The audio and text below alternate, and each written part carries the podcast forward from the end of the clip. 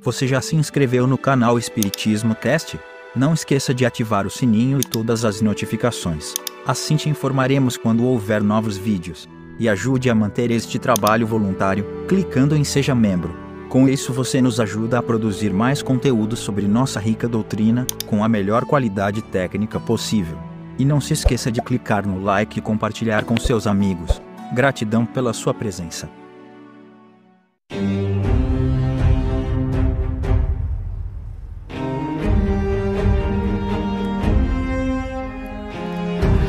Olá, meus amigos, minhas amigas, como é que vocês estão? Sejam bem-vindos a mais um episódio onde estudamos o Resumão do Espiritismo, a obra fundamental, o que é o Espiritismo, que Kardec fez justamente para aproximar as pessoas da doutrina espírita e para aguçar a curiosidade para estudarem mais.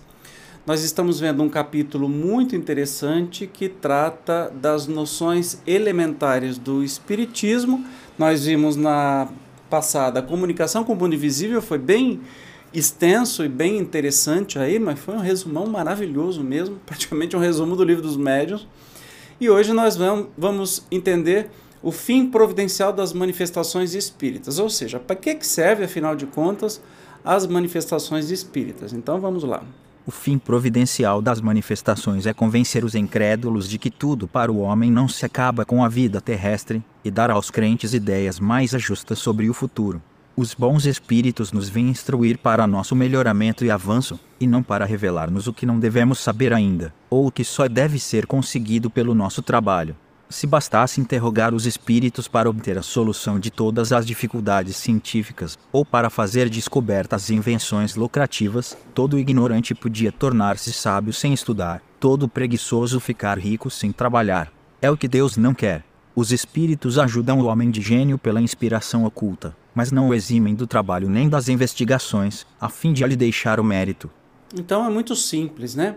Convencer os incrédulos que as coisas não acabam com a morte. Não é para nos dar de mão beijada aquilo que a gente tem que fazer. É, imagine uma imagem. Você tem um filho na escola, você sabe, segundo ou terceiro ano do ensino fundamental, você sabe as operações matemáticas e o seu filho vem querendo que você faça a tarefa por ele. Você vai fazer? Não. Por quê? Você quer que seu filho aprenda, porque ele vai precisar disso mais adiante.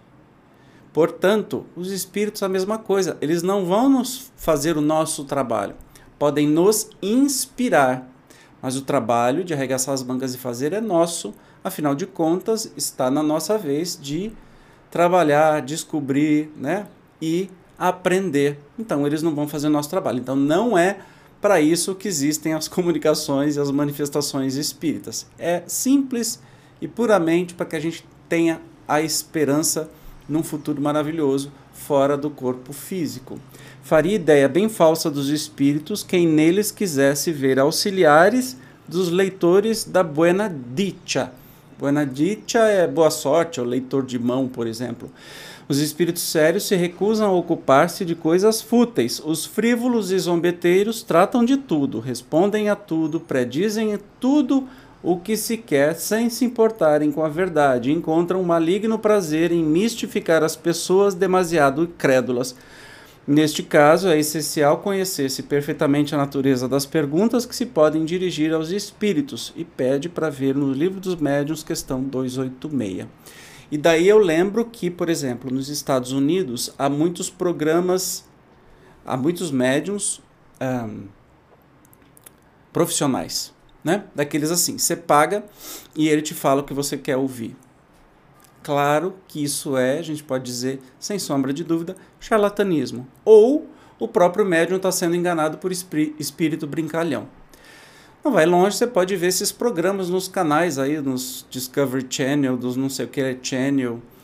É, você vai ver programas que eles colocam uma pessoa para um médium, o médium, ah, é com a sua mãe que você quer falar? Ah, sua mãe está aqui, ela está dizendo isso, ela está dizendo aquilo. Seria já esquisito se não fosse um programa de TV, né? Um programa de TV pode se combinar tudo, e aí pior ainda Né? Aí é uma atuação que estão fazendo. Então, fica isso muito claro no Espiritismo para que a gente não caia nessas armadilhas. Espíritos sérios não vão fazer previsão do seu futuro, não vão é, ficar fazendo o seu trabalho, tá? Que a gente fique sempre esclarecido sobre isso. Fora do terreno do que pode ajudar o nosso progresso moral, só há incerteza nas revelações que se podem obter dos espíritos, a primeira consequência má, para aquele que desvia sua faculdade do fim providencial, é ser mistificado pelos espíritos enganadores que pululam ao redor dos homens. A segunda é cair sob o domínio desses mesmos espíritos, que podem, por pérfidos conselhos, conduzi-lo a adversidades reais e materiais na terra. A terceira é perder, depois da vida terrestre, o fruto do conhecimento do Espiritismo. Olha como é sério para os médiuns que se prestam a esse trabalho. Né? eles podem cair nas garras dessa falange, desses espíritos enganadores. Eles podem é, não se perder para sempre, mas ter consequências gravíssimas na vida física atual e nas vidas futuras também físicas e na vida espiritual, porque ele vai se deixar dominar por esses espíritos enganadores. E olha que não há poucos médiums que até escrevem livros e dizem coisas assustadoras, que não tem nada de espiritismo, né? se fazendo passar por é, médiums e espíritos de luz. Você pode perceber que esses médiums, especificamente, eles são muito doloridinhos, são sempre combativos, ficam dando mensagens dizendo que esse ou aquele candidato à presidência da República é a reencarnação de Dom Pedro, que vai é, fazer isso, fazer aquilo, ou dizendo que o próximo presidente vai ser tal, ou dizendo isso. Diz... Sempre as suas mensagens são pomposas, sempre tem assinatura de grandes nomes da história, né? E são combativos, são agressivos, são bate-boca na internet com as pessoas né?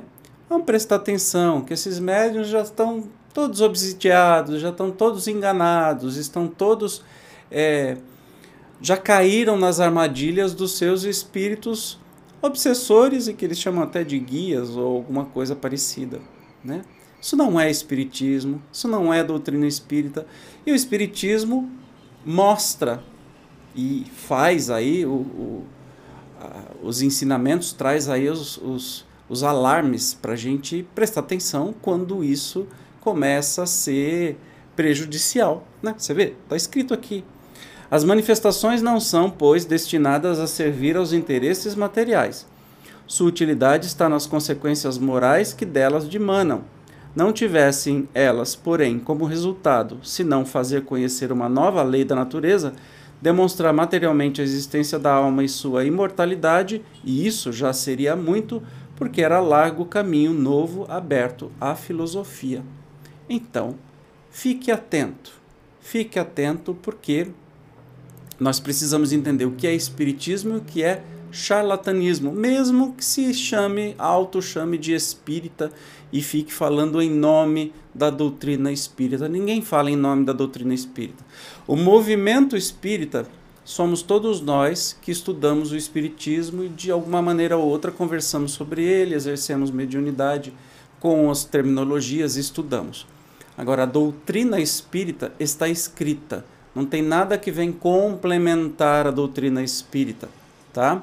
Que a gente estude a fonte para aprender a identificar os abusos, os espíritos enganadores, os médios enganadores. Que a gente fique sempre atento a isso. Tá bom, meus queridos e minhas queridas? No próximo encontro, nós vamos falar sobre os médiums. Tá imperdível. Eu te espero. Tchau.